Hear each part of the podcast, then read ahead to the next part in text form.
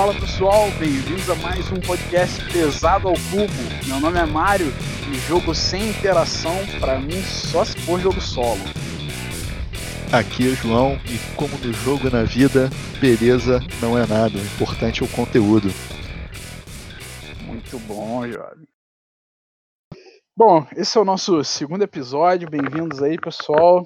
Quem tiver gostado do primeiro, tomara que goste também do segundo. Quem não tiver assistido, ouvido, né, volta lá, ouve, ouve esse também. Espero que vocês tenham gostado aí. A gente ainda está num projeto meio que piloto, né, do nosso podcast, mas tentando se organizar para fazer algo maior.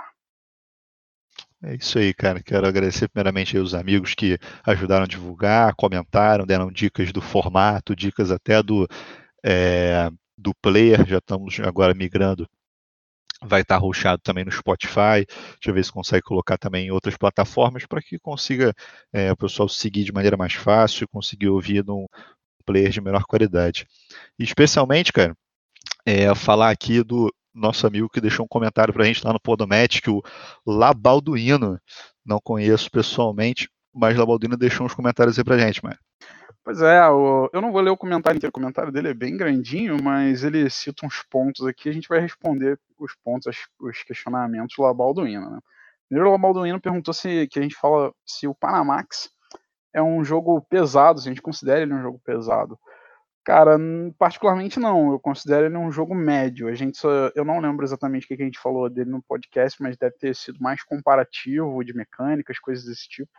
Mas ele não é o tipo de jogo que eu considero pesado, mas é um tipo de, é o jogo que eu gosto muito, gosto bastante. É assim, cara, o Panamax foi o, o primeiro, acredito, que a gente jogou do, do Nuno no Paulo, é, da, dessa dupla aí que para mim faz jogos de excelente qualidade.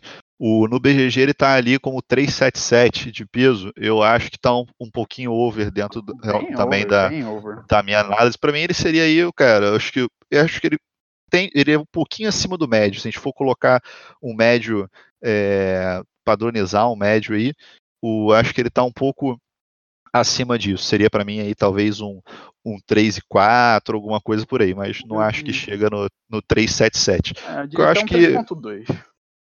É, o que eu acho que coloca complexidade nele é, é, a interação de jogadores. Não tem complexidade de grande regra, né?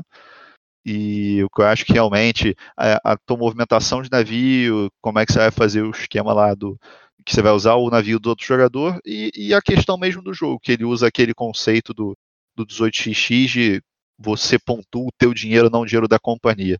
Ele foi o primeiro jogo que eu joguei com essa dinâmica que eu achei incrível e procurei coisas a respeito, mas também considero ele médio, médio um pouquinho para cima, poderia dizer isso. Show. O Labalduino ele cita também é, alguns jogos do Phil Eklund, né, dizendo que ele tá com tá para pegar um High Frontier quarta edição. A gente inclusive tá com a terceira edição, né, para jogar. João, João comprou a terceira edição recentemente. E, mas a gente ainda não, não jogou, pelo menos não essa cópia, apesar de a gente já ter jogado o jogo duas vezes. É um jogo bem pesado, né, João? Exatamente, eu acho que assim, do fio, cara, é, é, é a masterpiece dele, né? Inclusive, é, faz parte da formação dele, o, a parte de espacial, né? De astrofísica e tudo mais. É, o cara já trabalhou na NASA, né? É, então assim, é, é, o jogo que eu acho que ele, que ele dedicou o tempo dele, todo o estudo dele naquele jogo. Agora, falando um pouco da, da linha BIOS, é, particularmente, Vou, vou deixar você falar da parte dos outros que você jogou. O Mega Fauna tem ele, jogamos algumas vezes, joguei também é, sem ser contigo. Eu acho um jogo incrível, eu acho um jogo muito bom. É, provavelmente, dentro que eu li da regra de, de ter lido também do, do Genesis e do Origins, acredito que seja o meu favorito dessa linha do BIOS. Eu acho que ele tentou fazer a linha de uma maneira interessante evolutiva, com a pegada do, do Phil Eklund, de você poder é, sentir completamente o tema e encadenar cada um deles, mas o Megafauna, um, uma, um overview bem, bem por cima, ele acaba sendo um, um buildingzinho em que você tem uma, é, uma dinâmica forte no mapa de competição, depois que passa aquele early game que é um pouquinho curto, você tem uma competição forte no mapa de acordo com, com a habilidade dos teu, do, da tua criatura, né? E eu acho que o tema dele é muito gostoso de, de sentir, é um tema que me agrada, a parte biológica, mas é, você poder fazer a tua espécie, a tua espécie ir ganhando mutações, que ela se torna mais adaptável naquele ambiente, eu acho incrível. A única downside é por alto assim do jogo, que tem pessoas que acredito que não gostam nessa questão, é, são os eventos, que os eventos eles determinam certo caos no jogo. Mas os eventos, acho que a gente até conversou disso, eles. Você conhecendo os eventos do jogo, você consegue se preparar, não é nada que vai quebrar teu jogo. É, precisa de algumas partidas, né, pra você entrar dentro do clima ali do jogo, da, de conhecer as possibilidades do que pode acontecer.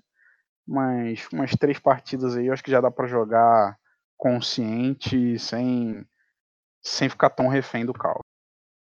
É, eu joguei o. Foi o Bios Genesis, a segunda edição. Uh, eu joguei, também joguei né, contigo o Megafauna, eu gostei mais do Megafauna. O Genesis eu achei ele um pouco Dice Chuckler demais. E olha que eu sou meio trash, né? Eu não me, eu não me incomodo com dado em geral. Só que ele é, é tudo, tudo, tudo meio que resolvidão no dado, muito dado, você só joga dado. Eu não tenho problema com sorte, não tenho problema com dados. Eu, meu problema com ele foi meio que eu achei que é, é, só ficar jogando dados, você não faz outras coisas do jogo, e eu sinto falta, mesmo em jogos com muito dado, você fazer outras ações, tomar outras decisões que infiram outras coisas.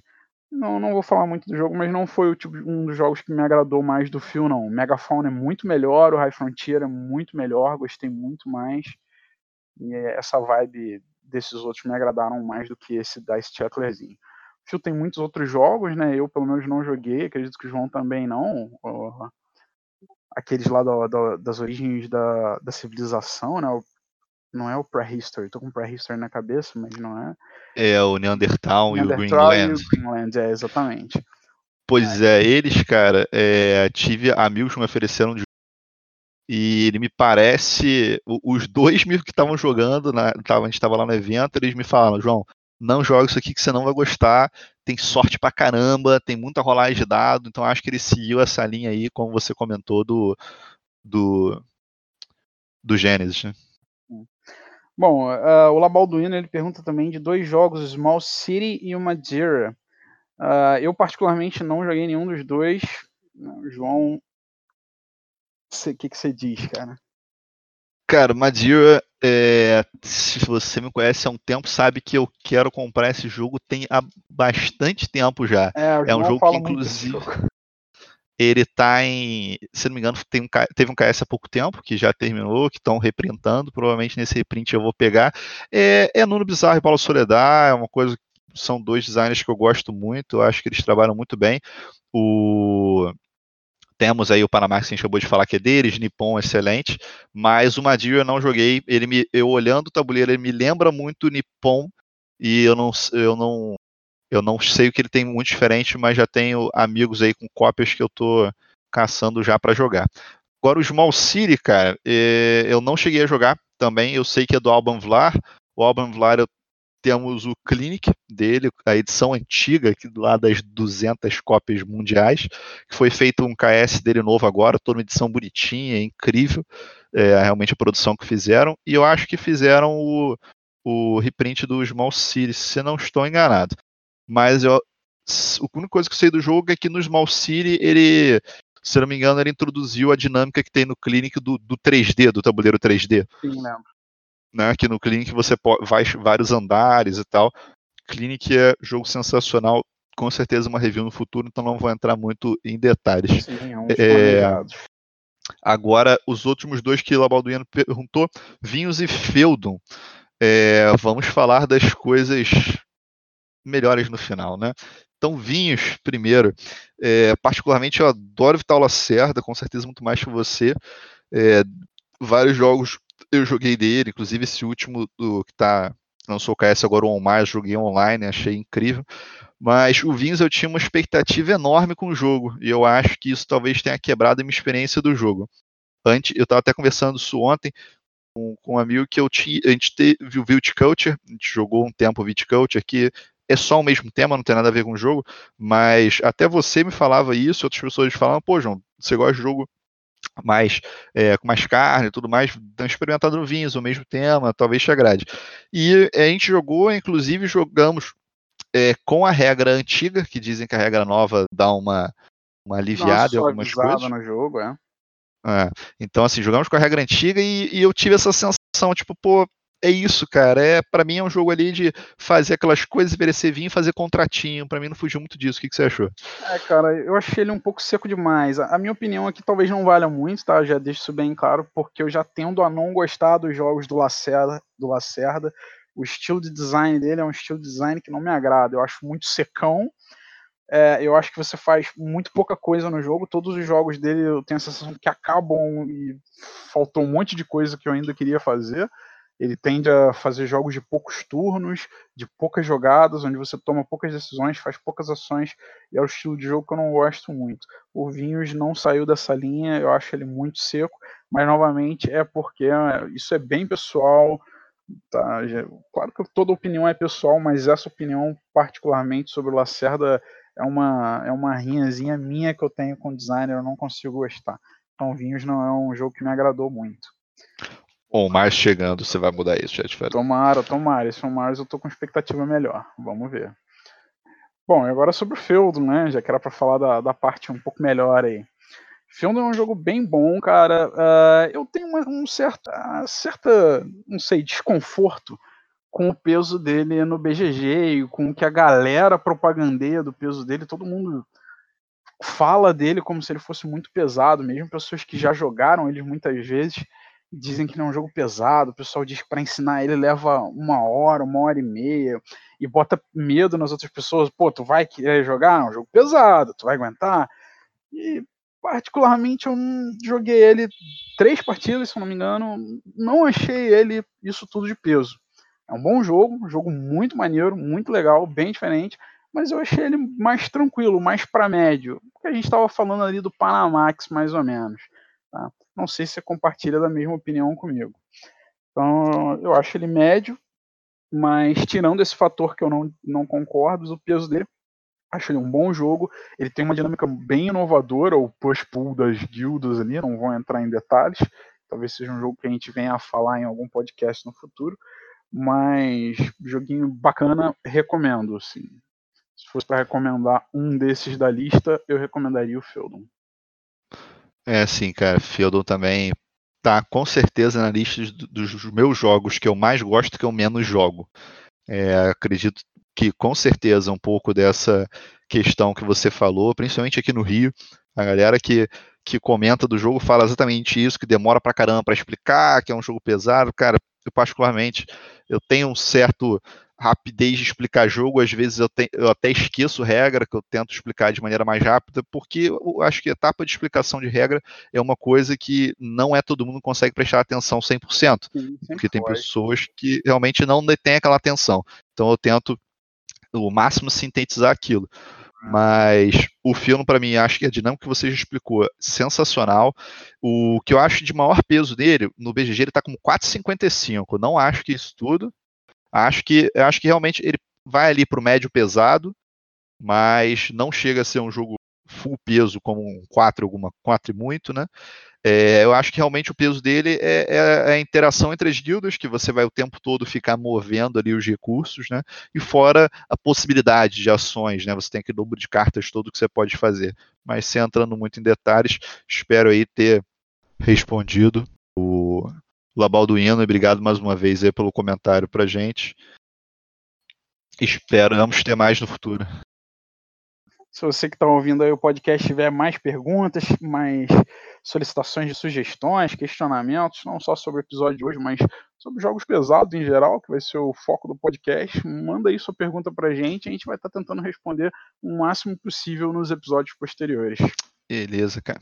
Agora vamos para as jogas da quinzena a gente ter tido um, intervalo um pouquinho maior do primeiro podcast para esse, agora vamos ter que vai ter a regularidade quinzenal bonitinho. Tomara, tentaremos. Então, começando aqui, cara, é... começando aqui dos meus, eu tive uma sequência muito feliz de, de jogos nessa última quinzena. Joguei um mais uma vez o Pax Pamir, segunda edição, que é um jogo que quando trouxe de viagem nos últimos meses, joguei ele em sequência, tô com cinco, cinco ou seis partidas, se não me engano, dele. Esse Pax Família é um, é um jogo do Cole Werley, que eu achei. É o mesmo design do Root, né, o jogo mais conhecido dele no Brasil, acredito isso. É, e eu achei um jogo sensacional. Ele tem o mesmo esquema dos jogos Pax, quem já jogou, o Pax Renaissance, o Pax Porfiriana, que é aquele display de cartas.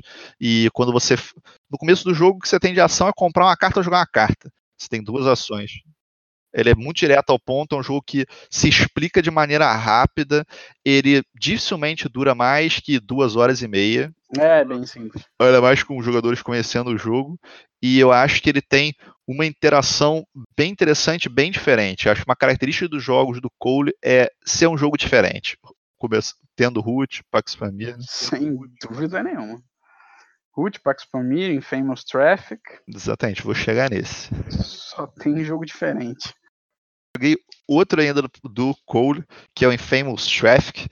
Infamous Traffic é um jogo com uma temática extremamente pesada, que é na época colonial inglesa, em que os grandes barões europeus e ingleses financiavam a guerra do ópio, o tráfico do ópio na, na ali na Indochina. É, então, o jogo tem essa temática muito forte, você sente essa temática no jogo, eu acho muito bem implementado. E é um jogo muito curioso que a gente jogou no evento que a gente costuma jogar aqui no Rio. E na mesma. A gente acabou o jogo, é um jogo razoavelmente rápido, assim como o Pax Família, ele é mais rápido que o Pax Família, na verdade, né? E a gente acabou de jogar, a gente falou, cara, a gente demorou para entender o jogo, para processar aquilo. A gente sentou e jogou de novo. Até porque a, o manual é um pouco obscuro, né, cara? Aquela coisa de você não visualizar bem qual, qual é, as regras não são lineares, um pouco diferente do Pax Família, né? Sim, eu lembro que eu li as regras e achei ela bem confusa. Vocês estavam jogando, eu estava só assistindo a partida. As regras são bem confusas, bem difíceis de entender. E mesmo depois de ler as regras, depois de ver vocês jogando, eu joguei também. E ainda assim tive dificuldade de lembrar regras, de entender dinâmicas ali do jogo. Joguei bem complexo e mais um alvo aí para um dos próximos episódios do podcast. Com certeza, sequência colho. Mas assim, é um jogo bem interessante, tem outras questões aí a respeito dele, mas é, seguiu aí na, na excelente sequência Cole.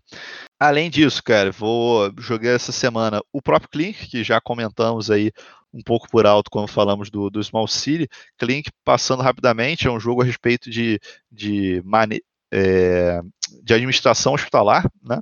E de maneira que é interessante o que ele coloca, que a parte mais importante do jogo é você gastar menos tempo, vamos dizer assim. Basicamente, quando você constrói a tua clínica, né, o teu hospital, é, ele, você tem que montar um prédio e as pessoas precisam se deslocar dentro desse prédio, tanto os pacientes quanto os próprios médicos, enfermeiros, enfim, as pessoas que trabalham no hospital. E cada movimento gasta tempo. E no final do jogo, basicamente, para cada três movimentos, você vai perder um ponto. Então, é um jogo de otimização muito interessante. Eu conheci ele por acaso, ainda não tinha saído o Kickstarter, tem quase um ano, acho que eu tenho o jogo. E foi uma indicação de um amigo pelo tema. Falou, pô, João, tema é o que você curte, né? Faz parte da minha profissão. Então dá uma olhada aí, pô, parece um jogo super pesado. A gente jogou, gostou bastante. Hoje em dia acho que eu tenho bastante é, partidas de Clink, ainda não consegui jogar todas as expansões que eu peguei na época, mas excelente jogo, com certeza coisa mais para frente. E encerrando, senão para não me alongar muito, o jogamos de novidade o Glenmore 2 Chronicles, é um jogo do Matthias Kramer que foi relançado agora esse mês passado. É um tile placement, na verdade, em que é um placement com rondel, né? E quem conversa comigo sabe do meu gosto ultimamente, jogos de rondel eu tenho procurado bastante coisa que tem uma mecânica que me agradou bastante, desde do, do início com o Lignum, que eu achei incrível, por um jogo mais leve, rapidinho, que também é muito bom, Heaven and Nail, aí eu puxei o Glamour 2. É, o Glamour 2 ele, em comparação um para quem jogou, ele deu uma. Ele deixou o jogo um pouco mais robusto com as crônicas. Basicamente são oito módulos que você pode adicionar no jogo, você pode adicionar vários ao mesmo tempo, que vão colocando coisas a mais para você fazer. É, a única duas considerações. Uma consideração ruim é que ele é um pouquinho fiddly no, na, na manutenção dele. O tempo todo você tem que estar tá abrindo tiles, isso é, um, acho que uma desvantagem por alto. E uma coisa que eu acho bem interessante, diferente de outros jogos de rondel, e principalmente diferente do Heaven and Nail, que é um rondel com tile placement também, é que você não necessariamente vai querer pegar um monte de tile, porque no final do jogo você vai perder pontos se você tem tile demais. Isso é uma coisa bem diferente dele, que já veio do original. E você, Mário, o que, que você tem jogado? Bom, então, joguei contigo, né, o Pamir e o Glenn Moore, a gente participou junto aí dessa jogatina. Nesse mesmo dia a gente jogou o Ragusa, Ragusa é um jogo que eu não pretendo me alongar muito porque eu não gostei dele. achei ele muito fraquinho, muito bobinho. Ele é leve, mas mesmo para quem gosta de jogos leves, eu acho que na duração dele e na proposta dele tem outros jogos melhores, apesar do hype que está aí por trás do Ragusa. Gente jogamos também o Inze, que foi uma gema escondida encontrada aí. Parece que só tem mil cópias no mundo. Tá? Primeiro, primeiro jogo do designer, não vou lembrar agora o nome do designer, mas é o primeiro jogo do cara. São dois, dois designers, aliás.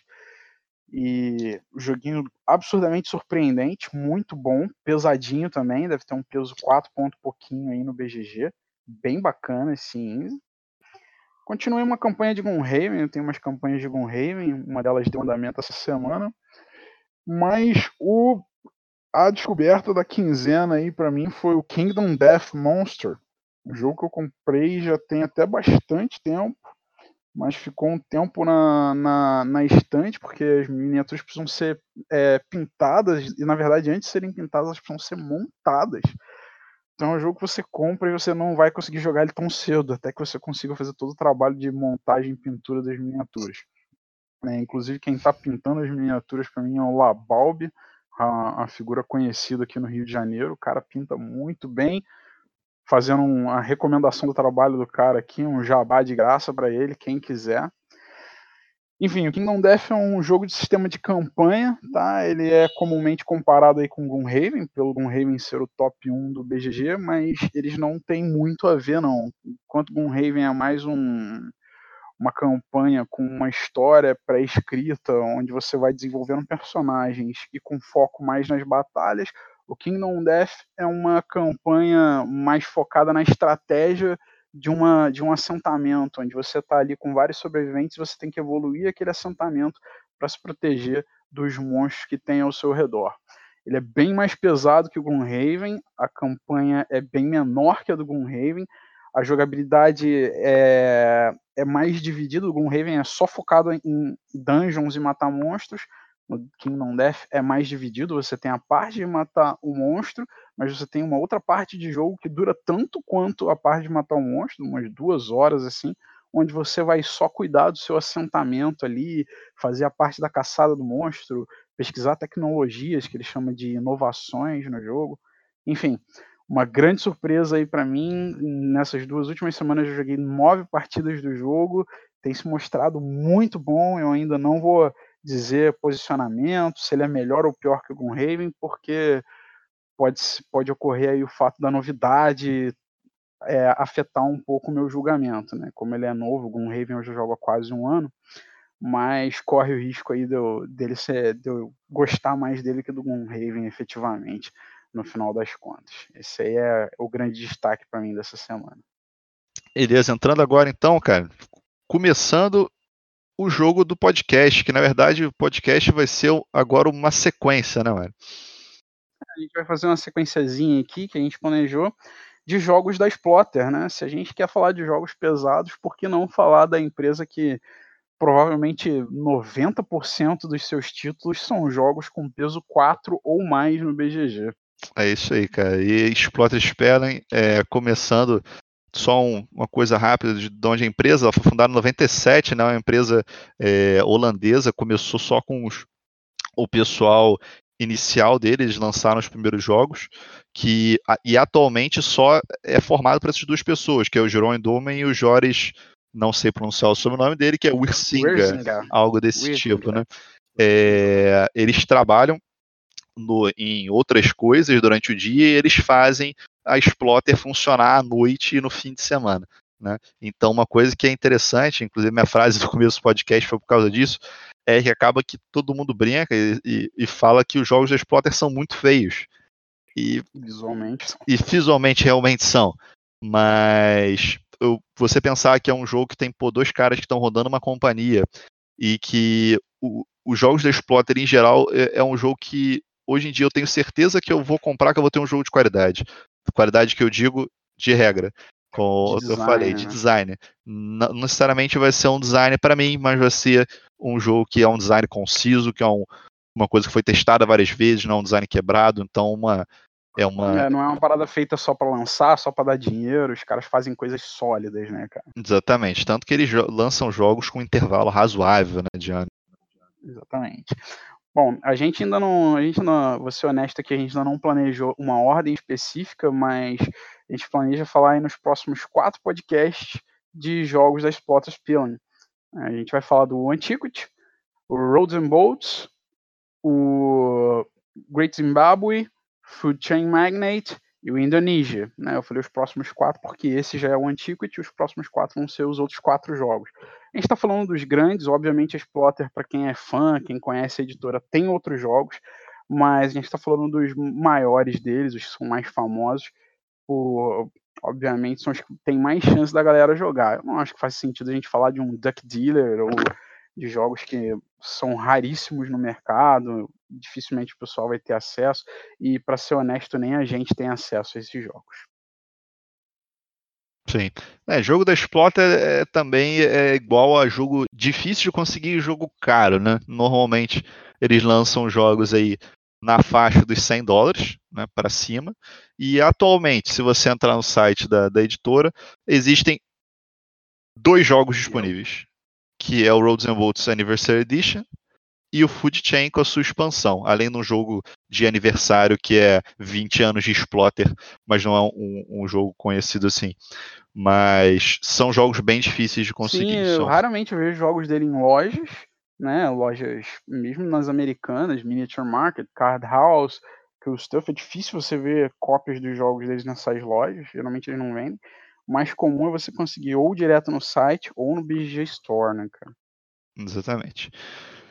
Então, começando com o primeiro que a gente escolheu, Antiquity. Antiquity, Antiquity aí, os designers são os que a gente já falou, os caras da Splotter, Jerome Doman e o Joris Wiersninga, ou qualquer coisa que se pronuncie próximo disso. O jogo atualmente está com peso 4.31 no BGG que, que você acha desse peso aí, João? Você vê, né, cara? Antiquity mais leve que Feldon. Isso para mim não tem sentido. É, não encaixa de jeito nenhum. Então, assim, Antiquity para mim é, é um jogo que com certeza é um jogo pesado. Esse é um jogo que não, não acho que vai ter alguém que vai jogar que vai ter essa dúvida. Para mim, ele é aí do um 4,5, eu diria assim, né? De peso dele, se a gente quiser colocar valores. Mas eu acho que contribui bastante para o peso do Antiquity é quase todos os fatores que a gente falou de peso. Ele tem bastante regra, não tanto assim como, por exemplo, um High Frontier, mas ele tem é, muita coisa conectada. E detalhezinho de regra, um emaranhamento de regra dele. É Exatamente. É então, assim, são as coisas que ele tem um, um mecanismo é, de gameplay que vai acontecendo uma uma certa, não vou dizer punição, mas você tem um, um, catback ali, né? Conforme você for fazendo mais coisas, você vai gerando mais poluição e, e você precisa também de espaço para poder construir as coisas. E isso não é uma coisa fácil de visualizar, principalmente nos primeiros jogos. Né? Sim, ainda mais que o mapa do jogo não é muito grande, é um mapa pequeno. Você, se você começar a crescer muito, começa a faltar mapa para você crescer, porque em tese todos os outros jogadores também estão crescendo, aí começa a ficar quase que um em cima do outro, e aí começa, pelo menos para mim, a parte que eu acho até a mais legal do jogo, né? A interação, onde um começa a poluir coisa do outro, ou você começa a querer ter menos peças para jogar primeiro, né? Menos cards para jogar primeiro, para construir antes num lugar estratégico ali que você sabe que o seu adversário provavelmente vai querer construir também. Então, é, essa tomada de decisão dele, essa complexidade de ver a, a parte espacial do jogo ali, trazem o peso dele para mim, que eu também acho que é um pouquinho maior do que o Feldon. Não concordo com essa com esse posicionamento aí do BGZ sobre os dois. É, agora a respeito disponibilidade do jogo, como a gente falou, na editora, indisponível. Olhando aqui por alto no Board Game Prices, temos Estados Unidos indisponível, tá? Nos Estados Unidos para compra, só obviamente eBay, sites secundários, né? E Canadá tem uma loja que tem cópia, e para vocês terem uma noção do preço, 120, 120 dólares canadenses. Só uma loja também que tem. É, a minha cópia também peguei numa sorte assim numa última loja canadense. Não é um jogo fácil de conseguir. Isso porque já é uma bastante reprintado já, né, Mário? Qual o reprint que foi desse agora? Sim, cara, ele não é um jogo muito difícil. Dos da Splotter, eu acho que é o que eles mais botam para print. Provavelmente ele e o Food Chain. É, são os que eu mais vejo voltarem a print vez ou outra aí, mas eles sempre fazem uma tiragem baixa. É, ele tá na terceira print dele, né? Agora acabei de ver o é, o reprint de 2017 dele. É, para ter a noção do preço nacional dele, nacional não, né? No preço no Brasil, ele tem sido vendido na Ludopedia aí por em média algo entre 680 a 900 reais, tá? Foram os preços das últimas vendas dele aí, apesar de ser raro, mas que ocorreram nos últimos seis meses na Ludopedia. É, o AP é sempre assim, não tem jeito, inflaciona.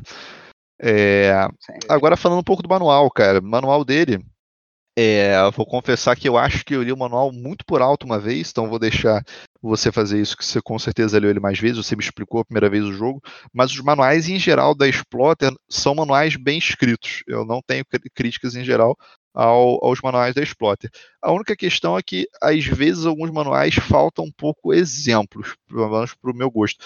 Às vezes, exemplos de imagens, vamos dizer assim, que eles seguem um pouco aquela linha de manuais de wargames e tudo mais, de muita coisa escrita e pouca imagem para representar. O que, que você acha, cara?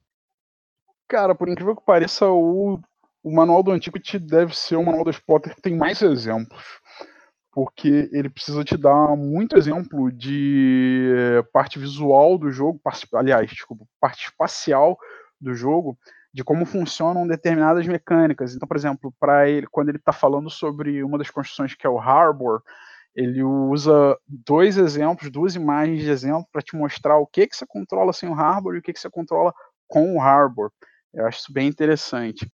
Uh, eu não vou lembrar agora de todas as imagens, todos os exemplos, mas eu lembro que ele é um dos manuais da Spot que tem mais exemplos, mais figuras assim de mapa e dizendo como que você controla, se você controla aquilo ou não, se você tem acesso ou não, como é que você polui aquilo ou não. Uhum. Tá? Ele é bem explicadinho. Ele ainda é dividido de uma forma eh, esquisita, vamos chamar de forma Splotter, ah, ele não é mal escrito, mas eu acho ele um pouco mal dividido. Os tópicos dele são divididos de forma estranha. Por exemplo, ele toda vez que ele vai falar de alguma coisa, pelo menos eu não vejo isso em manuais de outras editoras. Ah, toda vez que ele fala de alguma ação do jogo, de algum detalhe do jogo, ele te diz também qual construção afeta aquele detalhe e como que aquela construção afeta aquele detalhe. Uhum. Tá? Então, algo do tipo assim, é, durante a fase de colocação de poluição, o jogador vai colocar três poluições por cidade que ele tem. Se esse jogador possuir um dump e houver um trabalhador no dump desse jogador, esse jogador coloca quatro poluições a menos. Né? Só que ele faz isso manual inteiro. Tudo que ele cita, ele cita as construções que, que variam isso. É, eu não vejo isso na maioria dos, dos manuais e eu acho isso um pouco estranho. Tá? Eu prefiro que o manual te dê a regra seca e você descubra as exceções por fora, no player aid ou no, na carta da construção, seja lá o que for. É, eu acho que acaba que pode ficar difícil você consultar algumas coisas, né? Por exemplo, ah, eu quero saber como é que é o poder, como você falou, do dump. Às vezes não, vai, não tem escrito no lugar assim, a ah, poder de construções. Você vai ter que voltar. Você tem que saber que ele está relacionado com a poluição. Aí você vai lá na seção de poluição e vai ver o que ele faz. Né? É, exatamente. Se você tiver uma dúvida específica, ou se o player aid não tiver é, bem escrito, né, bem lúcido ali no que, que aquela construção faz, você acaba ficando perdido para tentar achar o que alguma regra específica, algum detalhe específico, alguma exceção de alguma construção, porque geralmente essas exceções, essas coisinhas vão estar escritas naquele pedaço da regra que aquela construção influencia. Mas tirando isso, de resto, bem escrito, bem estipulado, bem montado o manual, bons exemplos, bastante exemplo, bem mais do que a média da Exploter, um manual aí com uma qualidade bem acima da média. Beleza, cara. Falando agora um pouco da, da arte e design gráfico do jogo, é, inicialmente eu já coloquei ali minha questão, eu acho que o jogo ele não precisa ser bonito para ser bom, mas é sempre agradável você ver um jogo bonito, né, com uma arte legal, enfim. Eu acho que em geral, os jogos da Spotter pecam bastante nisso. O Antiquity em si tem uma coisa que me incomoda bastante, que eu acho que ele é um que ele gera um problema de design gráfico, que é o seguinte, os recursos dele, o Antiquity eu não me lembro de cor quantos, mas acho que deve ter por volta de 8 a 10 recursos, certo, Matt? Ou mais. Ou cara. até mais. Então, Enfim. Acho que 11. A questão é que os tokens de recurso, eles são muito pequenos e a paleta de cores do jogo é uma paleta meio pastel, assim, é são os tons meio mais fraquinhos e às vezes você pode ter dificuldade de ver o recurso do mapa, porque é, o mapa tem, tem, tem as cores das regiões dos, dos tipos de terreno no mapa e tem vários recursos um do lado do outro. Então ele traz dificuldade de visualização no jogo. Então acho que é, ele pode não ser um primor de beleza, eu acho que o que não pode acontecer é problema de, de visualização por causa disso, né, cara? Um detalhe que me incomoda bastante é que, particularmente, o ouro do jogo uhum. parece uma pedra. Exato. E Stone é um dos componentes, um dos recursos que você pode pegar. Então, vira e mexe, alguém diz assim: ah, vou fazer uma mina aqui de pedra. Aí a pessoa pega os tokens de ouro para pôr, porque o tokenzinho de ouro parece uma pedra. Não é nada que estrague o jogo. Se tiver alguém que conhece o jogo, dá para se virar, dá para dá para fazer perceber isso e não deixar acontecer. Mas é chatinho, é um detalhezinho que incomoda um é, pouquinho. É, pode ser um pouco salgado para um jogo que você paga caro, né? Um jogo, como você falou, é printagem baixa, então o valor de mercado dele é muito alto. Enfim, é que você acaba pagando pela qualidade do design Sim. mesmo, né, cara? Não tem jeito. A Splotter é isso aí. Aí acaba que recomendo que tive que adquirir. Tem umas fichinhas que vendem, inclusive, na BGG Store, que são um, um Pimp My Game, né? Que coloca, que são as fichinhas maiores, são exatamente os mesmos símbolos do jogo, só que as fichinhas são de cores diferentes, então ela salta aos olhos. Eu acho que resolveu para mim.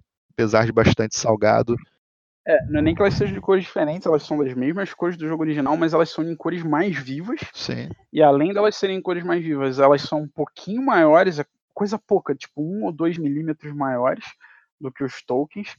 E elas são de um material bem mais gostoso de pegar, de tocar, tem uma textura muito melhor. Não sei se elas são de resina. É um plástico, né? É um plástico, é um plastiquinho bem, bem mais bem mais fortezinho, né? Bem, resistentezinho, bem bom. É, Cara, é caro, é 38 dólares hoje na BGG Store o pacote, tá? fora o frete. Mas, cara, eu acho que compensa muito. Também comprei para minha cópia e eu acho que se paga fácil na primeira partida. Assim. É. É, agora, assim, a respeito das outras coisas do, do design gráfico do eu acho que o player aid dele é muito bem feito, é um player aid que ocupa bastante espaço, mas o player aid acaba que é o seu o seu player match também, né? Você vai construir a tua primeira cidade em cima daquilo e você tem todas as construções escritas ali, um resuminho do que ela faz, o custo dela, colocado em ordem. Você tem um lugar para colocar as casinhas, com o custo delas também muito evidente. Acho que nessas questões o jogo é impecável é detalhado e absurdamente muito bem organizado esse player aid, cara. É um dos melhores player aids que eu já vi na vida, possivelmente o melhor player aid que eu já vi na vida. não vou lembrar agora de todos, mas sem dúvida pelo menos top 5 assim, player aid.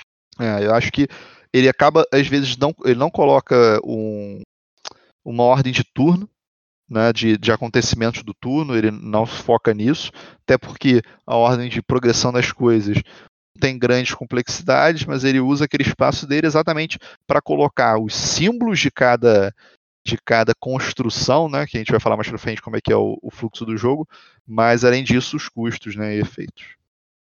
Sim, mas ele tem o, o fluxo de jogo no canto superior esquerdo, tem um resuminho ali do fluxo de jogo, sim. Então, não tem, mas só te corrigindo ali no canto tem. Ele não vem detalhado, obviamente, mas é, facilita muito seguir por ali para saber em que momento está do jogo, até porque ele tem uns detalhes de o que você coleta você não precisa guardar, você só precisa guardar o que você coletou anteriormente. Uhum. A gente vai falar mais disso para frente, mas ele tem os detalhes ali para facilitar para o pessoal não se perder. Uhum.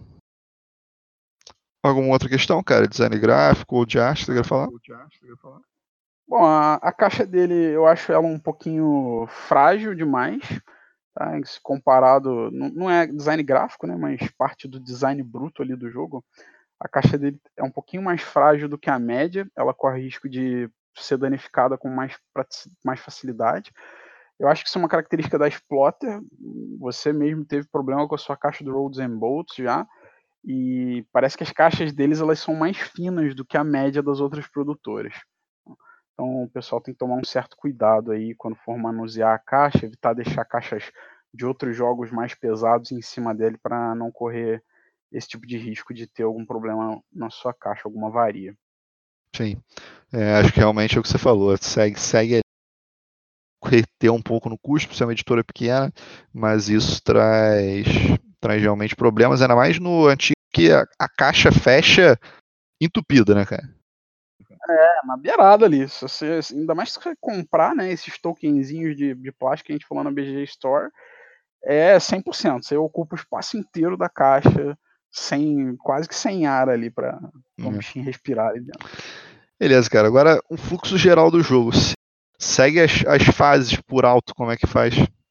Bom, vamos lá. É... No Antiquity, basicamente, só para dar uma, uma clareada aqui no setup, né? A gente tem. A gente monta um tabuleiro aleatório que é feito com uns hexágonos grandões. Cada um desses hexágonos é feito de vários hexágonos pequenos que são as regiões do jogo. Uh, ah, para quem já tiver jogado, similar ao que o Maze Knight faz e alguns outros jogos aí, principalmente jogos de exploração, fazem muito isso, apesar do Antiquity não ser um jogo de exploração.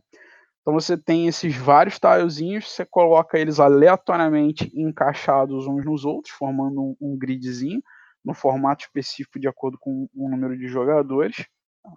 E a partir desse momento, cada jogador vai começar em uma das pontas. Bom, Uh, depois da gente preparar esse setup, cada jogador começar no seu cantinho ali com a sua cidade, você vai pegar o seu player aid, como o João já explicou, botar suas cidadezinhas, colocar a sua a sua cidade maior que fica ali também no seu player aid, né? Você vai, a gente vai começar as fases, as fases, fases de jogo, né? As fases naturais, o fluxo natural do jogo. Primeiro, uma das partes que eu acho mais legais do jogo, mas ao mesmo tempo eu acho mais estranhas do jogo, é o que ele chama de All Rise.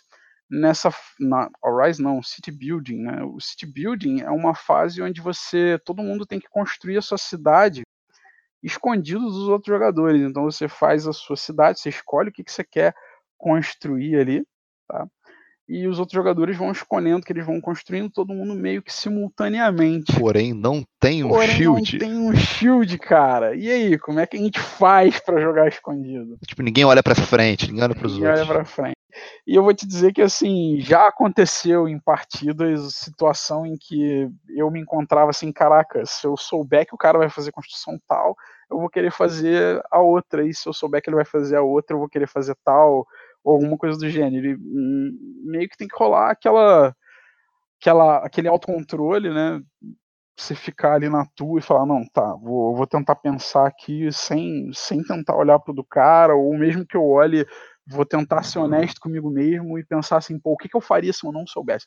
Mas é foda, assim, às vezes dá um. Às vezes é complicado esse tipo de situação. Isso não vai acontecer em toda a partida, não acho que, que quem esteja ouvindo o podcast precisa se preocupar com isso nem vai acontecer o tempo inteiro. É uma parada que vai acontecer uma vez ou outra, no máximo, numa partida inteira. Tá? Mas pode, pode confundir, pode complicar a, a cabeça da galera, dar uma bagunçada na cabeça da galera. Depois que a gente prepara a nossa cidade, a gente verifica a ordem de jogo. A ordem de jogo é verificada de acordo com quem tem menos homens para mandar para o tabuleiro, né? Tem uma construção no jogo que é o kart. Quando você aloca um trabalhador no kart, você está indicando que você quer construir algo fora da sua cidade. Você está mandando um cara para o tabuleiro para ele construir. Os jogadores que tiverem menos karts jogam primeiro. Então, isso é um ponto estratégico do jogo interessante. Mais tarde a gente fala sobre a parte estratégica. Depois a gente vai efetivamente realizar as ações de construção fora do tabuleiro, pela ordem dos jogadores. Os jogadores que jogam primeiro vão jogar, vão realizar todas as suas construções, vão mandar todos os caras que você tiver colocado num kart, você vai mandar para o tabuleiro e construir o que você quiser lá, pagando os custos, obviamente. Tá?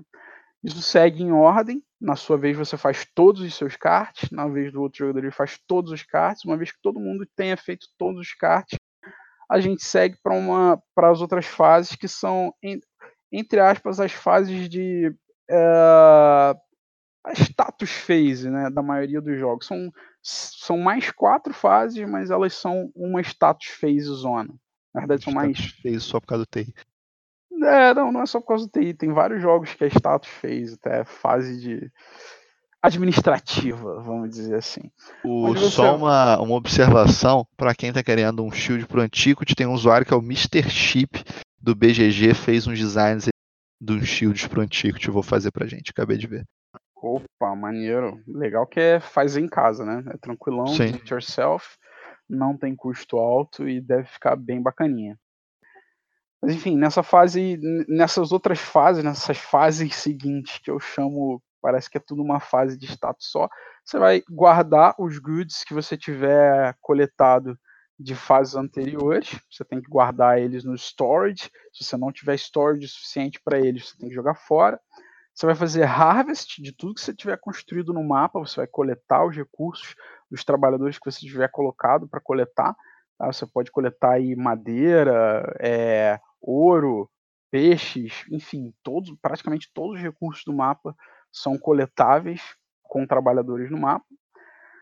Você vai explorar o mapa. Existe um trabalhador do jogo que é o Explorer. Ele é usado para você mandar para o tabuleiro, tá? para ele pegar um recurso específico no tabuleiro. Começam poucos desse, desses recursos no mapa. Começam, se eu não me engano, dois para cada tile que é colocado no mapa no início do jogo.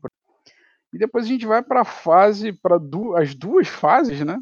Que são as mais críticas do jogo, que é a fome e a poluição.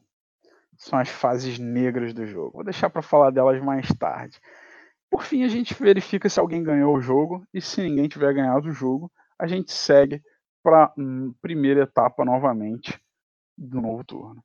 Eu acho que tem coisas exatamente, cara, você deu um overview muito legal aí de como é que é o fluxo do Antiquity, acho que coisas que ele tem de bem diferente gameplay, né? Parecendo um pouco o que a gente tentou fazer com Big Shoulders, é o que, que ele é de diferente como jogo. Primeiro que muito antes de do Will querer fazer isso no Feast of Odin, Antiquity já fazia o tetrizinho de construir a cidade, né?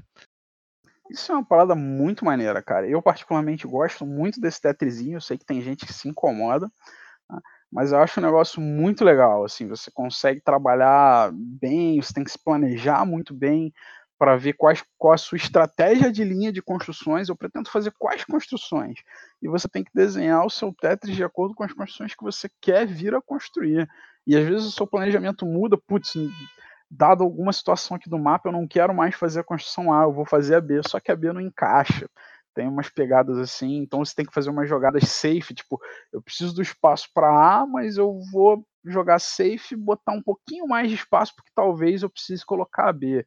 São o tipo de tomadas de decisões que eu acho bem bacana no jogo. É, então assim, é, só de maneira rápida, o que acontece é que toda construção que você for fazer, como o Mário estava explicando, você vai ter que colocar no grid do, da tua cidade, que você tem um grid inicial e você pode depois construir outros, só que são extremamente caros. Então, duas coisas interessantes, que você precisa ter lugar para poder botar a construção, e para aquela construção estar tá ativa, você precisa ter trabalhadores trabalhando naquela construção. E para botar trabalhadores, você precisa botar casas que também ocupam espaço. Então, o espaço é muito crítico né, na, nessa situação do jogo.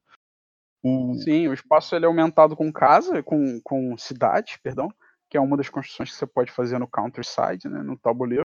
Cada vez que você faz uma, você ganha mais um quadradinho onde você pode botar mais pecinhas de Tetris, mas não se engane.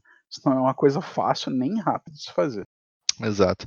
Além disso, o que eu acho que outra coisa que eles têm de bastante diferente, não, é nem, não digo de diferente, tem isso em outros jogos, mas a questão da poluição aqui é, é um mecanismo de catch-up, né? Que ele vai o, se tem um jogador que está com muitas cidades, então muitos locais para construir, esse jogador ele, ele gasta mais poluição, basicamente a poluição vai ser marcar um desses hexágonos que o Mário explicou, que não vai poder gerar nenhum recurso, né? Você não vai poder, é, por exemplo, pegar madeira ali ou colocar algum, fazer algum plantio, nada disso nesse, nesse local. E o, o que eu acho mais original dele é como é que você ganha o jogo né, Mário? Isso é muito bacana, cara. Você tem quatro formas diferentes, né? na verdade, cinco, cinco, formas diferentes. São quatro, porque a última é duas dessas quatro, que são os santos, né? Uma das construções do jogo é a catedral, e assim que você constrói a sua catedral, você tem que escolher qual santo você vai minerar.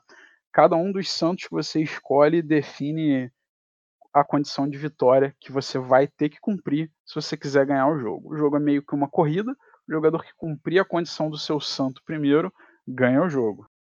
Exatamente, cara. E eu acho que a grande sacada dele, além desse de poder ganhar de maneiras diferentes, é o timing de construção da catedral é uma coisa que eu não consigo fazer com maestria de maneira nenhuma. Apesar de ter tido é. algumas partidas, muito menos que você, mas o, a catedral, além disso que o Mário falou, de ele determinar uma condição de vitória, ela te dá um bônus que normalmente está relacionada à sua vitória. Então, por exemplo, tem uma catedral que você tem que construir todas as casas, que é de onde vêm os trabalhadores. E o bônus dela é que você faz, a, você constrói duas casas e a mais barata é de graça, por exemplo.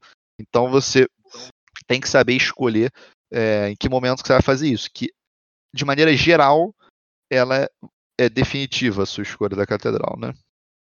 É, assim, um, entre aspas, um spoiler estratégico. Eu não vou dizer que eu sou um mega eh, experiente no jogo, um expert, um master no jogo, mas eu diria que você tem que tentar construir a sua catedral até no máximo estourando a quinta rodada.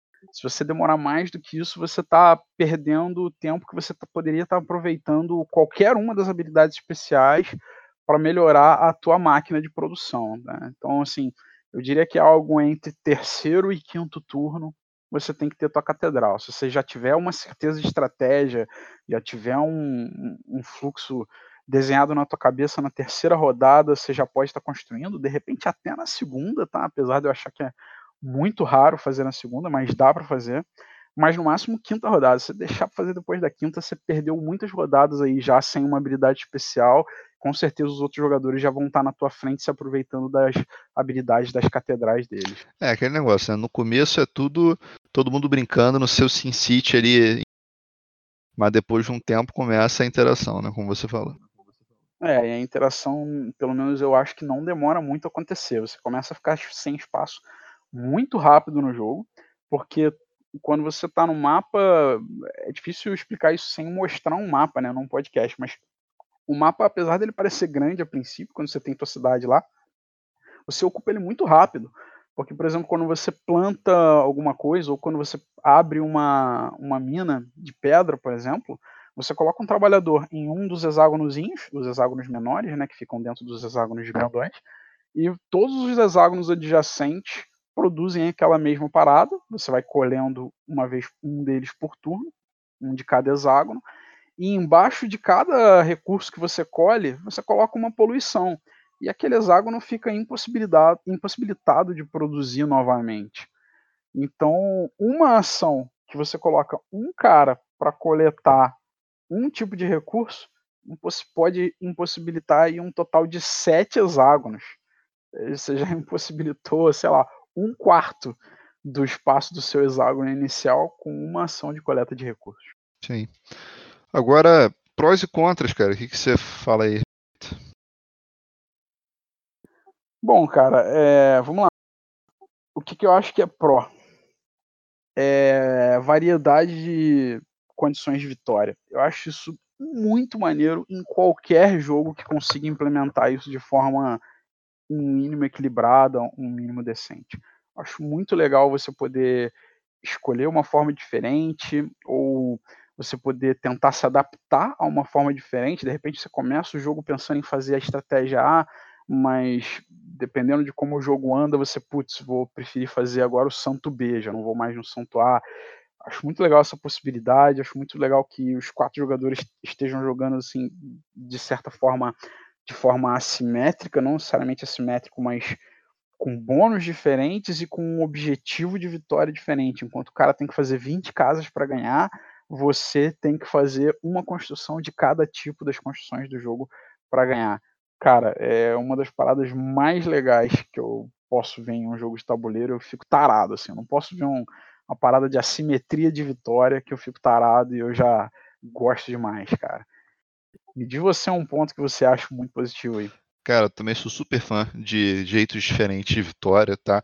Bem mais do que Variable Player Power, que eu sei que você gosta também, mas eu sou muito fã de, de diferentes condições de vitória. Além disso, eu, eu acho eu acho que o conjunto da obra, cara, acho que o Antigo ele tem tanta coisa de ter o, o, a questão espacial de você colocar suas construções, ter as variações de vitória, ter a questão da poluição e da fome também que a gente acabou não falando, mas é basicamente é um, pagar trabalhador, pagar a comida do trabalhador do agrícola um pouquinho mais hardcore, né? É, mas assim, eu acho que Sim. o conjunto da obra do Antiquity é o, é o que brilha nele, é o conjunto de, de mecânicas e dinâmicas dele que faz ele ser o que é. Né? É, uma das coisas que eu acho muito legal é que ele é um jogo muito, muito apertado, assim. Você não tem recurso sobrando em momento nenhum do jogo, você não fica com muito recurso sobrando, você não tem trabalhador assim, ah, não tem onde botar esse trabalhador, eu tenho trabalhadores demais e não tenho onde botar eles para trabalhar. Não, é sempre o contrário, sempre tá faltando trabalhador, sempre, pô, se eu tivesse um recurso a mais, sempre, puta, se eu tivesse mais um espacinho aqui na minha cidade para botar essa construção. Ele é um jogo muito apertado, apesar de eu não achar que ele seja exatamente punitivo. Tá? Você sempre fica com muita poluição e você fica tentando achar qualquer cantinho do teu mapa ali que você consiga colocar para produzir alguma coisa que ainda cantinho final que ainda esteja sem poluição para tu fazer a tua última produção antes de construir a nova cidade. Eu acho que essa tensão dele é muito gostosa. Eu sei que tem pessoas que não gostam de jogos que sejam tensos assim, que te obriguem a pensar demais, a, a ter um AP muito grande, você ficar travado ali com jogadas que, putz, você não consegue fazer por falta de recursos, mas eu gosto muito, eu acho isso muito gostoso, isso me emerge no jogo, isso me, me traz um desafio que a minha mente se sente muito empolgada em tentar quebrar aquele puzzle do jogo, aquele puzzle enorme do jogo, que é aquele monte de puzzlezinhos, o puzzle da poluição, ao mesmo tempo o puzzle da fome, ao mesmo tempo o puzzle de onde eu vou fazer recurso, qual recurso que eu vou fazer, eu preciso de trabalhador, preciso de espaço na minha cidade, eu meio que preciso de tudo e tudo ali eu preciso fazer. Tá? Eu acho muito gostoso, o jogo tem uma duração muito boa, tá? no sentido de que ela se encaixa nessa nesse aperto dele, você tipo não é como jogos do Lacerda, como a gente falou no início aí do podcast, que você tem que fazer coisa pra cacete, mas você tem 10 ações. O jogo tem um milhão de possibilidades de coisas pra fazer, mas você tem 10 ações.